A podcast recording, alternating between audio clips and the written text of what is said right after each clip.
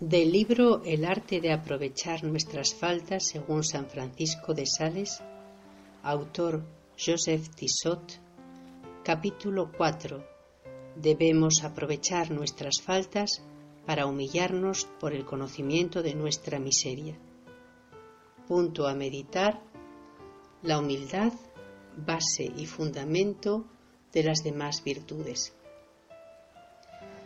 Hablemos de la primera de estas tres ventajas, la humildad, porque es la primera que señala el bienaventurado obispo de Ginebra siguiendo a San Agustín.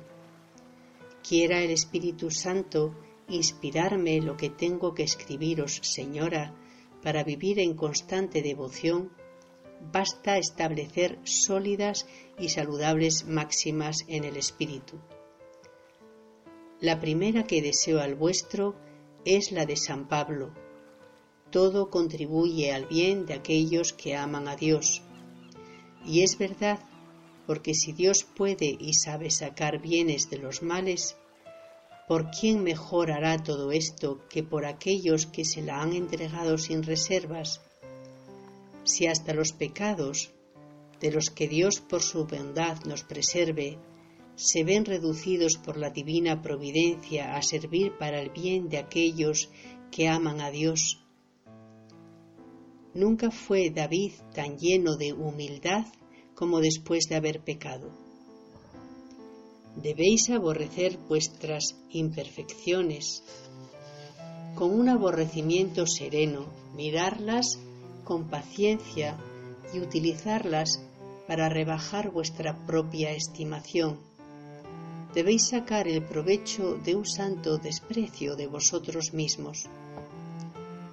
Si hay algún tormento en este mundo para los corazones que ambicionan santamente la perfección, es el doble sentimiento de la necesidad de la humildad y el de las dificultades para alcanzarla. Por una parte, esta virtud tan necesaria al hombre en esta vida, base y fundamento de todas las virtudes, es la madre, la raíz y el lazo de unión de todos los demás bienes.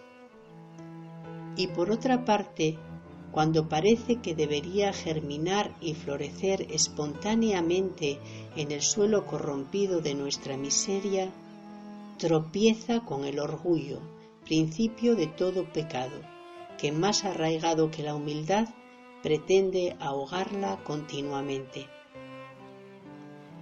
No hay palabra para expresar la fuerza y la astucia de este demonio de la soberbia, ni el ingenio y la variedad de sus artimañas. Es una verdadera serpiente, que ha nacido con nosotros y quisiera enredar en sus anillos y enconar con su veneno todas nuestras pasiones, las más santas y las más indiferentes, nuestros más secretos pensamientos y nuestras más rectas intenciones. Se alimenta con frecuencia de nuestras mismas virtudes y trata de aprovecharse hasta de los dones más exquisitos que Dios de Dios. Si alguna vez parece adormecerse, es para introducirse con mayor comodidad en nuestra alma llena de ilusiones. Si se muestra, si se deja herir, es para triunfar con los mismos golpes que le asestamos.